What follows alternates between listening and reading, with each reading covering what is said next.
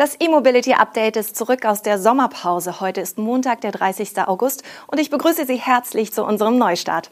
Unsere Sendung wird Ihnen diese Woche präsentiert von Bosch Mobility Solutions und das sind heute die Themen. Tesla liefert Model Y in Europa aus. Opel bringt einen Ableger des Citroën Ami. Porsche erhöht die Reichweite des Taycan. E-Mobility Gütesiegel für Reparaturbetriebe und neues Elektro-Tragflächenboot aus Schweden. Tesla hat in der vergangenen Woche die ersten Model Y an Kunden in Europa übergeben. Entsprechende Postings in Social-Media-Kanälen belegen Auslieferungen in Deutschland, den Niederlanden und Norwegen. Zu den glücklichen Erstkunden gehört etwa der uns gut bekannte Martin Steinbuch, ein Professor der TU Eindhoven in Holland.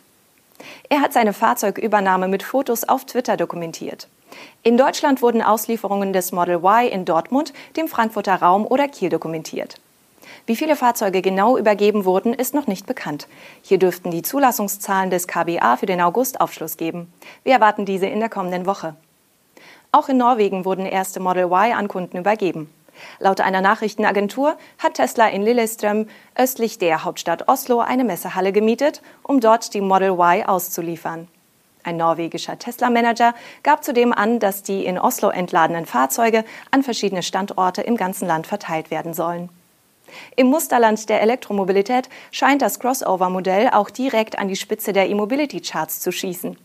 So hat der Stromer den VW ID4 und den ebenfalls beliebten Mustang Mach-E im August bereits hinter sich gelassen, wie eine Statistik des norwegischen Elektroautoverbandes nahelegt. Das Model Y wird bekanntlich derzeit in China produziert und mit Schiffen nach Europa gebracht. Grund ist die noch immer nicht fertige Autofabrik von Tesla in Grünheide.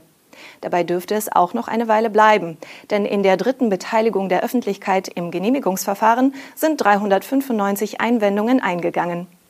Das Land Brandenburg will diese nun in einem mehrwöchigen Online-Verfahren per E-Mail erörtern. Wann die finale Genehmigung für die Gigafactory erteilt werden kann, ist also weiterhin unklar. Opel hat einen eigenen Ableger des elektrischen Leichtfahrzeugs Citroën Ami vorgestellt. Der Opel Rocks E wird in Deutschland ab dem Herbst online oder im Direktverkauf bei ausgewählten Händlern bestellbar sein. Bei dem Opel Rocks E und dem Citroën Ami handelt es sich im Grunde um identische Fahrzeuge. Die Maße und technischen Daten stimmen überein. Das Design ähnelt sich bis auf wenige Details. Auch die Positionierung des Minifahrzeugs als City-Stromer für den reinen Gebrauch im urbanen Umfeld deckt sich. Ebenso wie die französische Schwestermarke will Opel mit dem Rox E vor allem junge Leute ab 15 Jahren ansprechen. Denn das Leichtfahrzeug darf bereits mit dem Führerschein der Klasse AM bewegt werden. Ausschlaggebend hierfür ist, dass der ROX E nicht mehr als 6 kW Leistung aufweist, nicht mehr als zwei Sitzplätze hat und nicht mehr als 45 km/h fährt. Dass sich somit bundesweit bereits 15-Jährige hinter das Steuer setzen dürfen, ist einer Gesetzesnovellierung zu verdanken, die dieses Jahr in Kraft getreten ist. Der spartanisch gehaltene Opel Rocks E besteht aus rund 250 Einzelteilen. Mit seiner 5,5 Kilowattstunden großen Batterie sollen im Stadtverkehr bis zu 75 Kilometer Reichweite möglich sein. Geladen wird der Akku in 3,5 Stunden über gewöhnliche Schuko-Steckdosen. Zum Laden an öffentlichen Ladesäulen gibt es einen Adapter.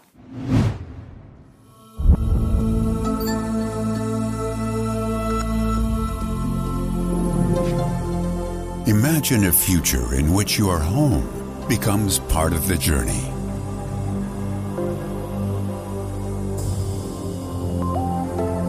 Imagine a future in which mobility adapts to your needs. A future that is sustainable, safe, and exciting. Imagine the future is now. Join us on this journey.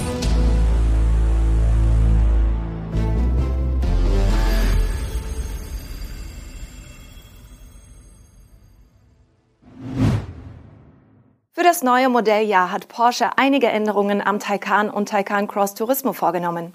Fahrzeuge, die ab September gebaut werden, erhalten dank technischer Optimierungen mehr Reichweite im Alltag. Bei dem Reichweitenzuwachs ist die Ergänzung im Alltag durchaus wichtig. Denn der neue Modelljahrgang wird nicht gesondert homologiert, es bleibt also bei den bekannten WLTP-Werten. Aus diesem Grund nennt Porsche auch keine Zahlen zur Reichweitensteigerung. Die Änderungen betreffen vor allem die Allradmodelle. In den Fahrmodi Normal und Range wird künftig im Teillastbereich der vordere Elektromotor nahezu vollständig abgekoppelt. Auch beim Segeln und im Stillstand wurde das Motorverhalten optimiert, um Schleppverluste der permanent erregten Synchronmotoren zu senken. Fordert der Fahrer mehr Leistung oder wechselt in einen der Sportmodi, werden binnen Millisekunden die abgekoppelten Motoren wieder zugeschaltet, so Porsche. Als weitere Neuerungen des Modelljahrs 2022 führt Porsche die Tiefenintegration von Android Auto sowie den Remote Park Assist an. Mit letzterem kann das Ein- und Ausparken per Smartphone gesteuert werden. Allerdings handelt es sich dabei um ein optionales Extra. Der Zentralverband Karosserie und Fahrzeugtechnik konzipiert mit dem Bundesverband der Partnerwerkstätten ein neues Gütesiegel für die Reparatur von elektrisch betriebenen Fahrzeugen. Qualifizierte Karosseriefachbetriebe dürfen künftig mit dem Siegel E-Mobilität werben. Die übergeordneten Ziele der Verbände sind klar. Mitgliedsbetriebe sollen mit dem Siegel beim Einstieg in die Elektromobilität unterstützt werden. Und den Endkunden soll Kompetenz und Service bei der Reparatur von Elektrofahrzeugen garantiert werden. Werkstätten, die das neue Siegel führen möchten, müssen gewisse Mindestanforderungen erfüllen. So muss unter anderem mindestens ein Mitarbeiter beschäftigt werden, der eine Ausbildung für Arbeiten an Hochvoltsystemen im spannungsfreien Zustand absolviert hat. Zudem müssen die Betriebe bestimmte Arbeitsschutzmaßnahmen erfüllen und über Spezialwerkzeuge und Ausrüstung verfügen. Und zum Schluss nehmen wir Sie noch mit aufs Wasser. Das schwedische Unternehmen Candela Speedboat hat sein neuestes Tragflächenboot C8 präsentiert.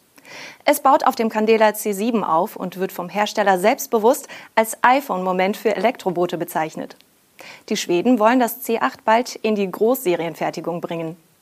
Zur Erinnerung, das als C7 oder auch 7 bezeichnete Vorgängermodell kam mit seinem 40 Kilowattstunden großen Akku auf eine Reichweite von 92 Kilometern bei 20 Knoten. Diese Werte haben sich beim neuen C8 kaum geändert. Hier werden immer noch 50 Seemeilen oder 92 Kilometer angegeben, jetzt aber bei 22 Knoten. Die Weiterentwicklung fand laut Candela an anderer Stelle statt. Das 8,50 Meter lange Tragflächenboot bietet Platz für acht Personen, eine große Sonnenliege, eine geräumige Vorderkabine mit Betten für zwei Erwachsene und zwei Kinder und eine Marinetoilette. Für eine besonders ruhige Fahrt sorgt die Hydrofoil-Technologie. Dabei hebt sich das Boot aus dem Wasser. Mit einem Preis von 290.000 Euro netto soll das C8 laut Candela auf dem Niveau vieler konventioneller Boote in der Größenklasse von 28 bis 29 Fuß liegen. Nach dem Kauf soll der Betrieb des Bootes aber bis zu 95 Prozent niedriger als bei Verbrennerbooten sein, weil Wartung und Energiekosten deutlich günstiger sind. Das war unser erstes E-Mobility Update nach der Sommerpause, präsentiert von Bosch Mobility Solutions. Wir sind morgen wieder mit den News und Highlights der Elektromobilität für Sie da. Bis dahin.